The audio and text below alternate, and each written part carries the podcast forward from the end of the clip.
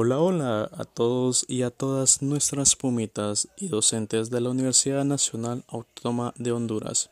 Espero se encuentre en las mejores condiciones y se estén cuidando ustedes y a sus familias en esta situación tan difícil que estamos pasando a través de la pandemia COVID-19. Les doy la bienvenida a este pequeño apartado donde estaremos hablando sobre un tema muy importante, el cual estoy seguro que te puede interesar muchísimo. Así que te pido por favor prestes mucha atención y de antemano te agradezco mucho el tiempo que te has tomado por escucharlo. Hoy les venimos a compartir sobre el sistema circulatorio o bien también conocido como el sistema cardiovascular. Al igual, nuestra información fue obtenida gracias a las clases de biología médica impartidas en la UNAP y de la revista La Ciencia en Vivo.